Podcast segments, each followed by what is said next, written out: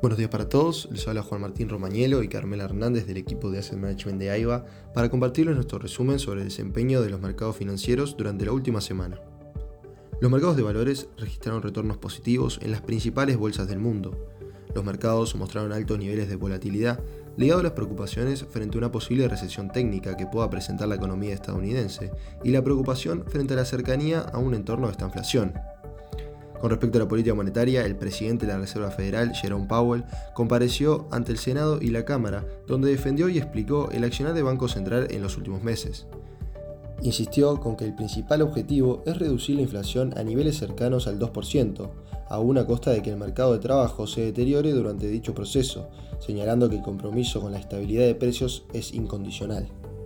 En cuanto a datos económicos, en Estados Unidos los PMI manufactureros y de servicios de junio fueron de 52,4 y 52,6 puntos respectivamente, ambos bajo el consenso de mercado. Además, las solicitudes iniciales por desempleo para la semana que terminó el 18 de junio fueron 229.000, levemente sobre el esperado de 226.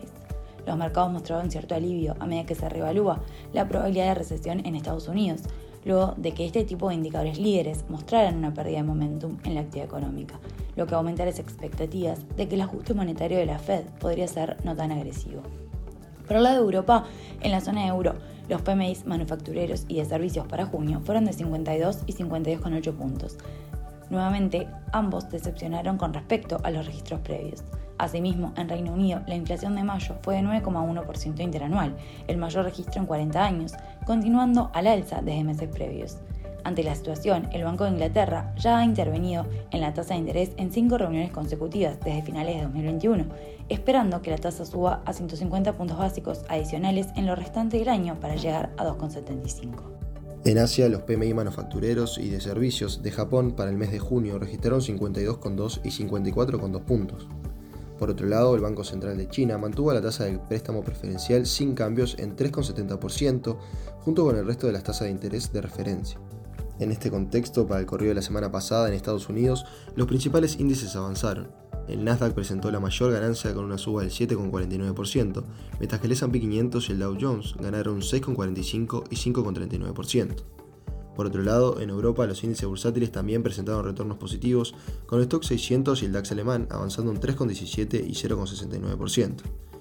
En Asia los resultados no fueron diferentes, tanto el Nikkei japonés como el Shanghai Stock Exchange cerraron por encima de la semana anterior, el primero con retornos de 2,01% y el segundo de 1,40%.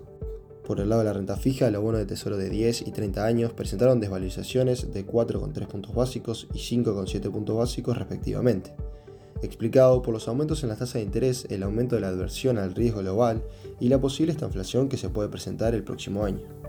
En cuanto a los commodities, el petróleo acumuló su primer pérdida semanal consecutiva desde principios de abril, considerando los temores por una recesión global que reduciría la demanda y una política monetaria más estricta de Estados Unidos, lo que provocó una venta generalizada en los mercados de materias primas.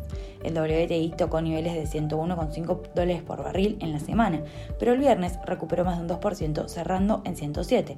La referencia Brent cerró en 112 dólares. Para esta próxima semana, los inversores estarán atentos a las comparecencias de los presidentes de los principales bancos centrales, incluidos Jerome Powell y Christine Lagarde. Además, tendremos lecturas finales de PMIs. En Europa también conoceremos el dato de inflación y el dato de desempleo para el mes de junio. Hasta aquí llegamos con nuestro resumen semanal. Cualquier consulta los invitamos a que nos contacten a través de nuestra casilla de Support. Muchas gracias a todos.